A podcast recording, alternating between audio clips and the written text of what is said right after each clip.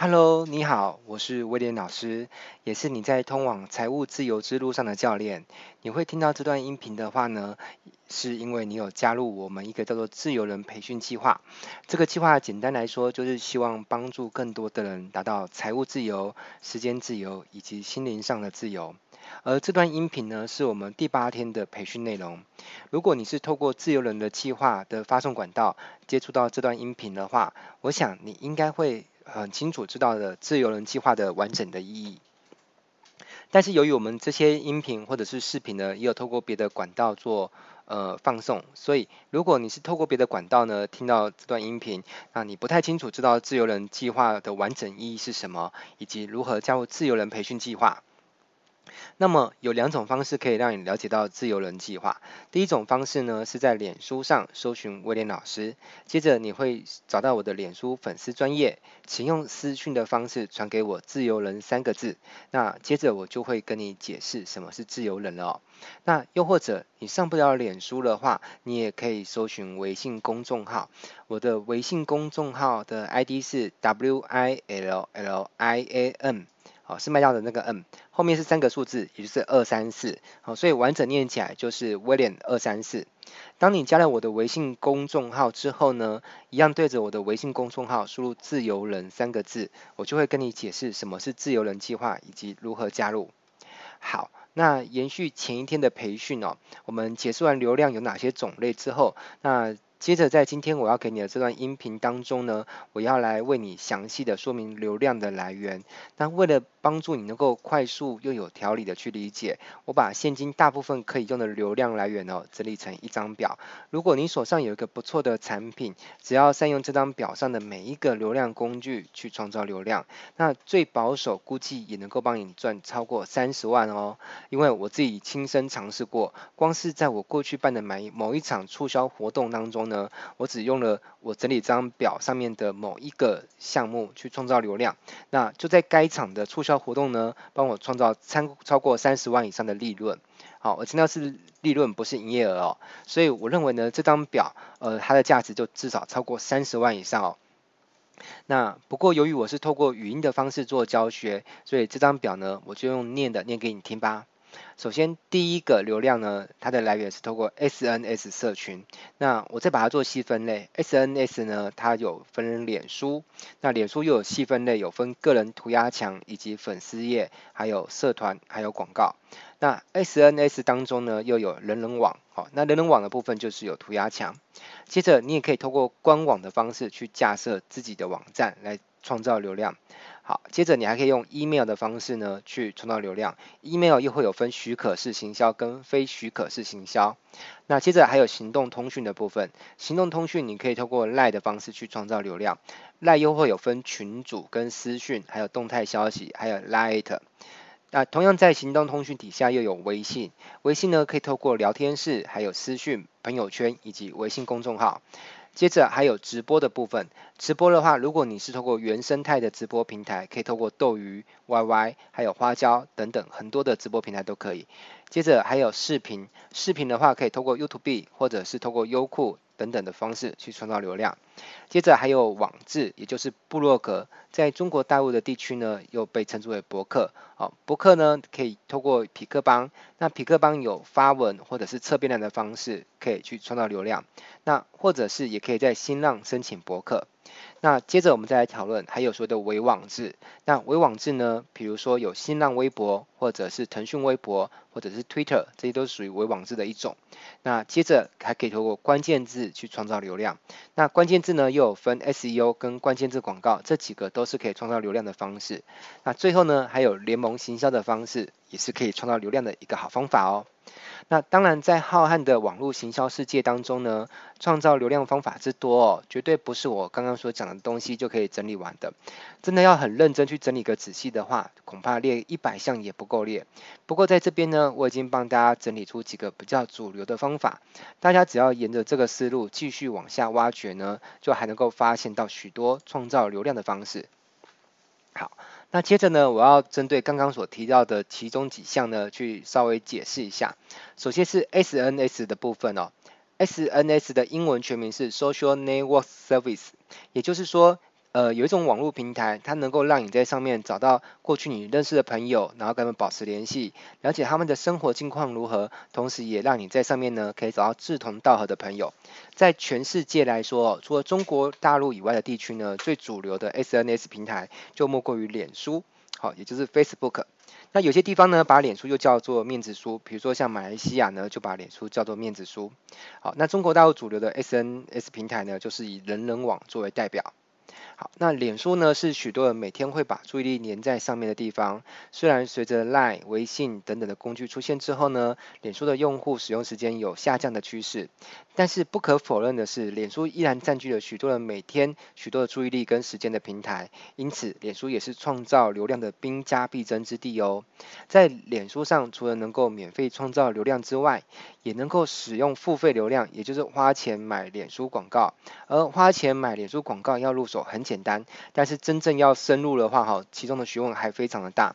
呃，脸书广告作为一个付费流量来源呢，有一个很独特的优势是，它能够非常精准的是去针对你想要触及的族群去曝光广告。因为当你在脸书下广告的时候呢，它会让你选择一些属性去做设定。那这些属性呢，我列举如下。比如说，你可以针对年龄几岁到几岁去下广告，或是居住地区，还有性别，还有喜好的事物。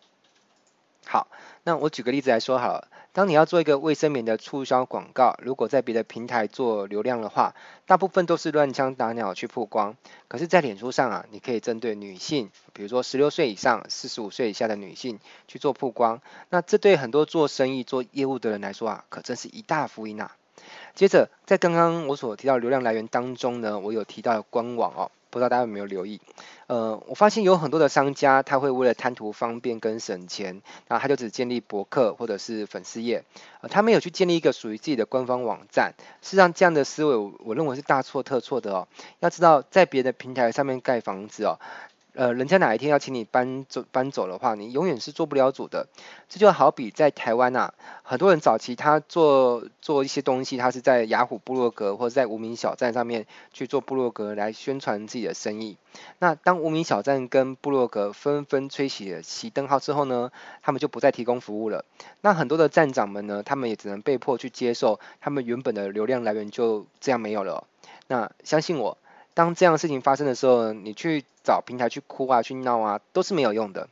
而且，当官网的流量结构，呃，它的便利形象呢，是粉丝页跟部落格永远无法完全取代的。所以，请记得哦，不管你是做什么生意哦，不管你有钱没钱，都记得一定要搞一个自己的官网。而且，其实搞一个自己的官网有很多种方式，有的方式其实并不会花很多钱哦。那接着我们在 email 行销的部分哦，呃，email 它会有细分许可式行销跟非许可式行销。所以许可式行销就是收信人知道你是谁，而且它基本上是同意你寄信给他的，所以他有可能是透过你过去的同学、同事、朋友跟你换过名片的人，或是他在你的网站上面注册过会员、订阅过电子报的订货。那在实际的操作面上面哦，呃，跟你认识的朋友其实不见得会乐于持续收到你寄信给他。我有遇过那种朋友，就是我明明是花了很多的时间，很用心写一封文情并茂，而且内容又很有学习价值的 email 给他，可是对方不但不领情哦，他还很生气，就叫我不要再寄信给他。所以有一天如果你遇到这种人的话哈，其实你也不用太难过，因为威廉我也遇到过。那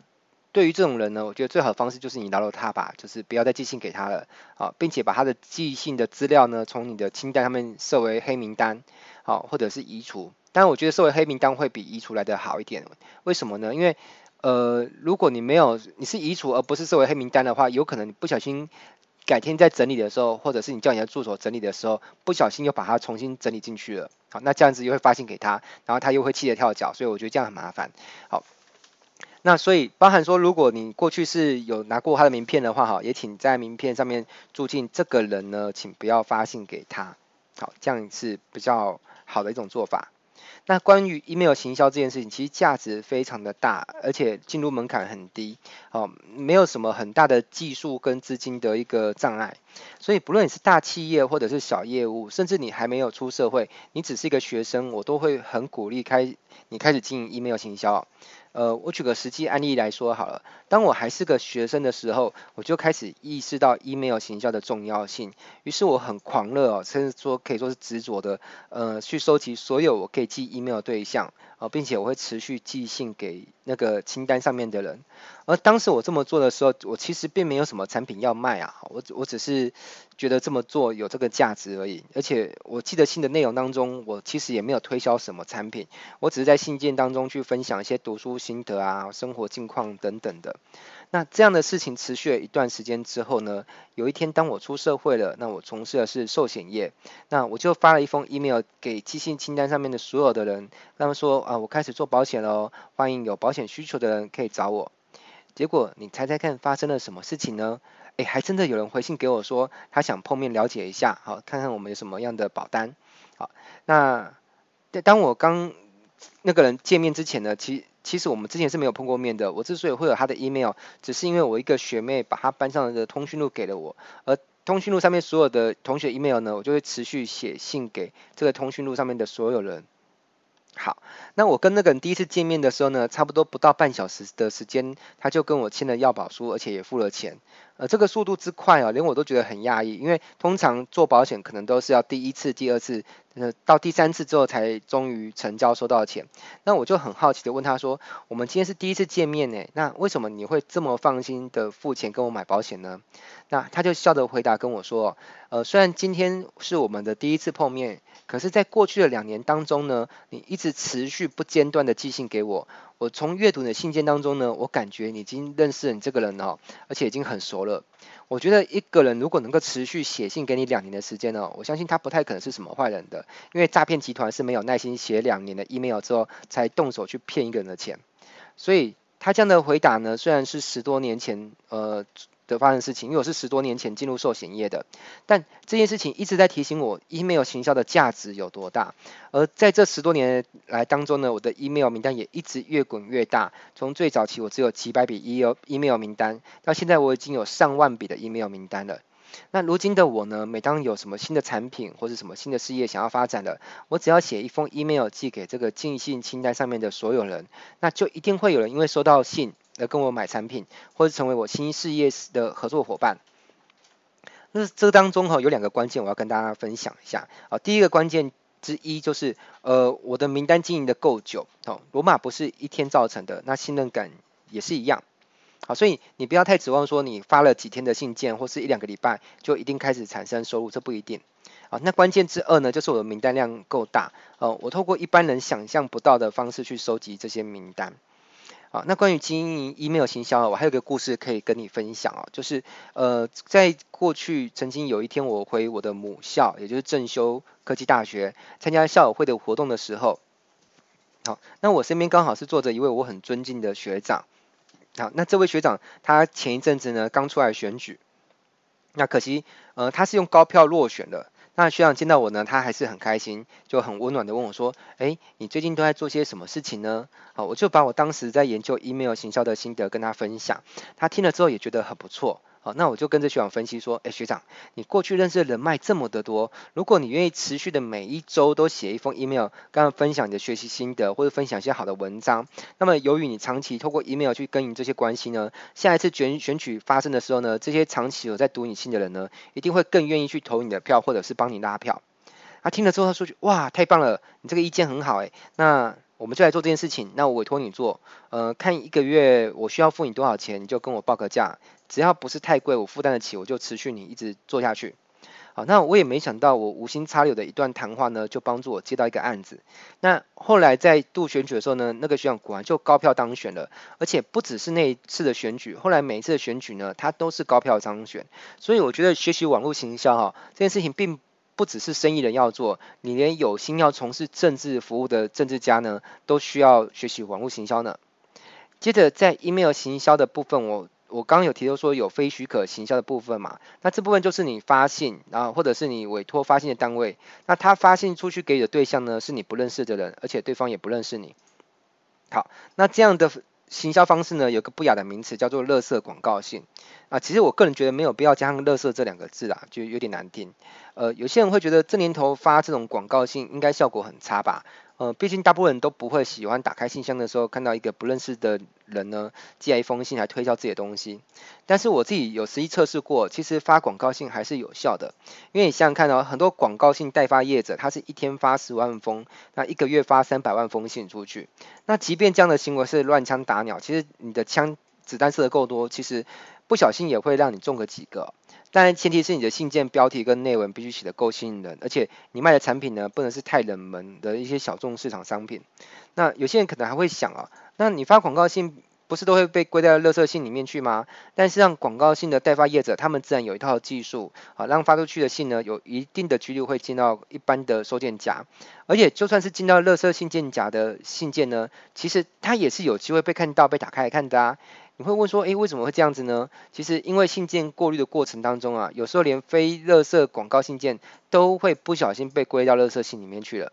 所以有些人呢，他会偶尔去垃圾信件夹当中检查一下，好，看看有没有什么重要的信件不小心被归在这边了。这个时候你发广告信呢，就可能顺便会被瞄到啦。接着在行动通讯的部分哦，由于现代人几乎人手一只智慧型手机哦，有的人甚至不止一只，像我个人呢就有十七支的智慧型手机哦，而且还持续不断的增加当中。哇，你会觉得是不是很夸张？怎么会有人一支一个人用到十七支的智慧型手机呢？好，那当然因为我从事的行业比较特别嘛，我是做网络行销的，所以需要的手机就比较多。好，那从智慧型手机衍生的结果是，很多人都装了行动通讯软体，比如说 Line 啦、微信啦、和 WhatsApp 这一类的软体。那这也占据了大部分的眼球哦，也就是 eyeball，那就是指说眼睛停留在哪个事物上面的观看时间。好，那讲到这边呢，你一定要记住并且相信一件事情，那就是眼球停留在哪里，哪里就会带来流量。好，我再讲一遍，眼球停留在哪里，哪里就会带来流量。关于行动通讯的部分哦，后续会有好几个大的章节来解释，所以我我后续就就来解释这边，在今天的音频当中呢，我就轻描淡写的带过就好。那人呢，从习惯用电脑上网，转移到习惯用行动设备上网。或者是说移动设备，比如说智慧型手机或者是平板，好，它都是属于移动设备。这其实也连带的影响到从原本的 PC 互联网营销呢，已经正式的走到了移动互联网营销的年代。其实市场上有做一个调查结果发现，透过移动设备上网购物的交易金额呢，已经超过了透过电脑购物的金额了。因此，你要学习怎么去善用移动行销，也就是 mobile marketing 这件事情呢，绝对是关系到许多企业。与业务人员生死存亡的大事件。好，由于流量的来源内容真的是比较庞大，所以在今天呢，以及昨天我都花了时间来讲流量，依然是没有讲完。好，我会多花一些时间来讲流量这件事情，但是为了怕你一次学习太多会太累。你看我很贴心吧？So，呃，我今天就先讲到这边。那在明天的培训的音频当中呢，我会再跟你讲另外一个流量来源，也是直播这个奇妙又强大的网络行销界的新杀手级应用哦。好，那我是魏老师，感谢你的收听，我们明天再见，拜拜。